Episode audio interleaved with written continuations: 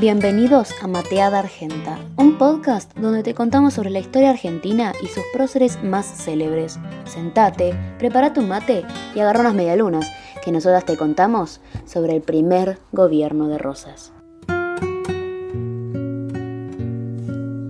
1820. Argentina se encontraba distorsionada. Dos proyectos discutían acerca de la organización nacional.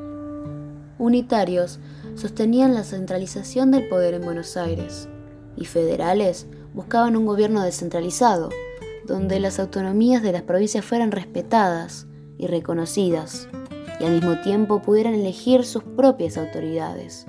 La disputa entre ambos arrastraron a la Argentina a una larga guerra civil. Es importante resaltar el rol de los caudillos, jefes militares de campaña o grandes terratenientes con prestigio social, estos eran líderes regionales que transmitían las necesidades de sus pueblos. ¿A qué nos referimos con esto?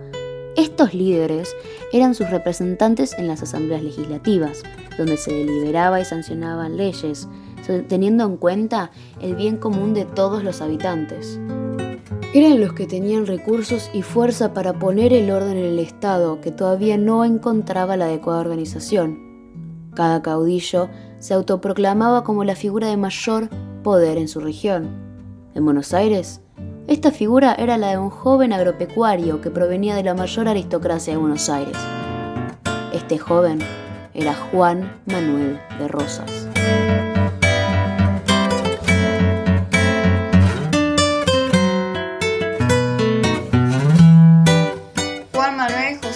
Ortiz de Rosas y López de Osornio, más conocido como Juan Manuel de Rosas, o simplemente Rosas por los argentinos, fue un político nacido en 1793. Rosas es un personaje polémico y controversial, amado y odiado en misma medida. Sus seguidores veían en él un caudillo prominente que restablecería el orden de la nación, mientras sus opositores sostenían que sería por medio del terrorismo, considerándolo un tirano que con tal de alcanzar sus objetivos sería capaz de cualquier cosa, hasta incluso la violencia. No había punto intermedio. O se estaba con Rosas o se estaba en su contra. En sus primeros años de vida fue llevado por sus padres a la estancia del Salado, donde adquirió todos los estímulos necesarios para ejercitar con éxito esa actividad y tesón que fueron después los rasgos prominentes de su carácter. Luego de haberse presentado con tan solo 13 años frente a Martín Liniers y haber peleado a su lado durante las invasiones inglesas, defendiendo el territorio nacional, su padre vio en él condiciones de carácter y aptitudes singulares para el manejo de cualquier negocio, confiándole así la administración de sus bienes. De a poco iba formándose el caudillo que tanto reconocimiento obtuvo. Al casarse con María de la Encarnación Escurra, renunció a la estancia paterna y comenzó a formarse por su propio mérito. Se asoció con Juan Nepomuceno Terrero y Luis Dorrego, Juntos comenzaron a dedicarse al establecimiento de estancias, cuya organización estaba puesta en manos de Rosas, convirtiéndolo así en un reconocido hacendero e introduciéndolo al mundo de la política, presentando peticiones y abogando los intereses de los productores ganaderos. A medida que fue ganando su poder y prestigio como caudillo federal, su rol llegó a un punto en el que la ambición de Rosas lo llevó a querer participar activamente en la política. Se encontró entonces con la situación de la muerte de Dorrego, quien en ese momento era gobernador de Buenos Aires, a manos de Lavalle en el enfrentamiento por la insurrección unitaria y toma de poder que había comandado el mismo unitario.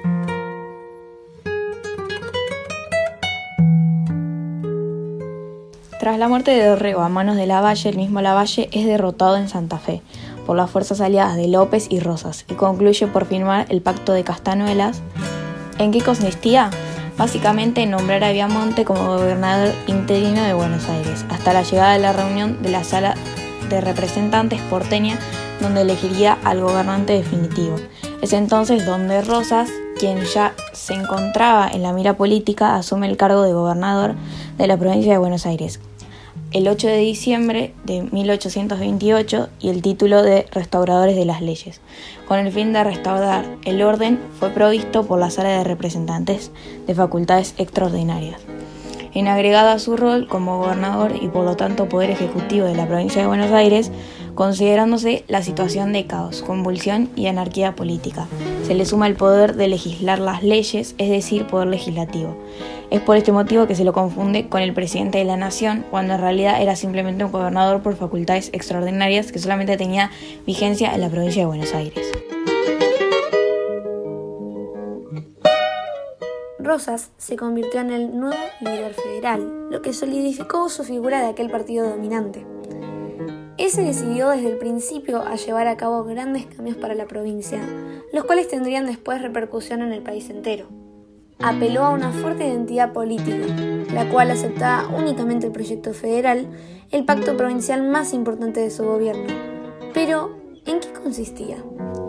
Pues el 4 de enero de 1831, este acuerdo firmado por Buenos Aires, Entre Ríos y Santa Fe establecía una alianza que defendía los objetivos federales, refiriéndose así a las soberanías locales, y se enfrentaba al Partido Unitario que luchaba por la centralización del poder en Buenos Aires, capital, creando así una comisión que convocaría luego a un Congreso General para la organización del país, basado en un gobierno federalista. También firmó un decreto que obligaba el uso de la divisa federal.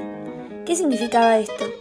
Que aquel que no era parte del Partido Federal tenía que usar un símbolo que lo diferenciara del resto.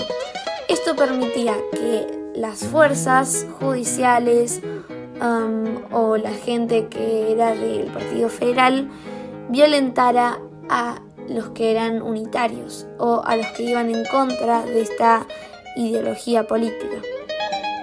Rosas se dispuso a censurar a los unitarios. ¿Qué quiere decir esto? Que les prohibió la posibilidad de publicar diarios que expresaran su ideología. Además, manipuló los medios de comunicación para imponer una opinión pública en común, la cual estuviera a favor de su postura federalista. Otras de sus reformas fue aplicar un orden administrativo y control de gastos. ¿Cómo lo hizo? Utilizando una política económica proteccionista, la cual mejoraba e impulsaba el desarrollo de las industrias locales, pero perjudicaba a los que buscaban la exportación. También decidió darle importancia a la defensa de la soberanía territorial. ¿Qué quiere decir esto? Que optaba por el poder absoluto y libre de los habitantes para organizarse, gobernarse y finalmente autoabastecerse y desarrollar su ambiente. Frente a la propuesta de Stanislao López de convocar al Congreso Constituyente, Rosas se rehusó a ser parte de este, afirmando que el territorio debía ser pacificado completamente primero, llevando a cabo el proyecto dos años más tarde. Ahora, ¿qué objetivo tenía esa convocatoria? Pues establecer las bases organizativas del país. Además, logró restablecer el orden social y político, por lo que lo empezaron a conocer como el restaurador. Esto implicó métodos como campañas entre los indios, revoluciones restauradoras y algunos que fueron bastante violentos, como marcar a quienes no estaban a favor de este partido y castigarlos, reprimirlos por eso, como ya habíamos dicho anteriormente. Otra estrategia bastante exitosa fue usar como herramienta de poder la iglesia. ¿Cómo? Bueno, en esa época, y de hecho hasta hace poco tiempo, la iglesia era importantísima para toda la sociedad e influía en la política. Sabiendo esto, el ingenioso gobernador obligaba a los sacerdotes a leer cartas que él escribía para que repercutieran en los pensamientos del pueblo y poder ganar más votos, o más bien dicho, más aliados y gente a su favor. Se conoce entonces como primer gobierno de Rosas al primer periodo en el cual el general Juan Manuel de Rosas fue gobernador de Buenos Aires. Dicho mandato se comprende desde que fue electo por la legislatura en diciembre de 1829 hasta el, su fin 1832, terminado su periodo de gobierno el 5 de diciembre de 1832. Rosas fue reelegido, pero como no le fueron renovadas las facultades extraordinarias, renunció.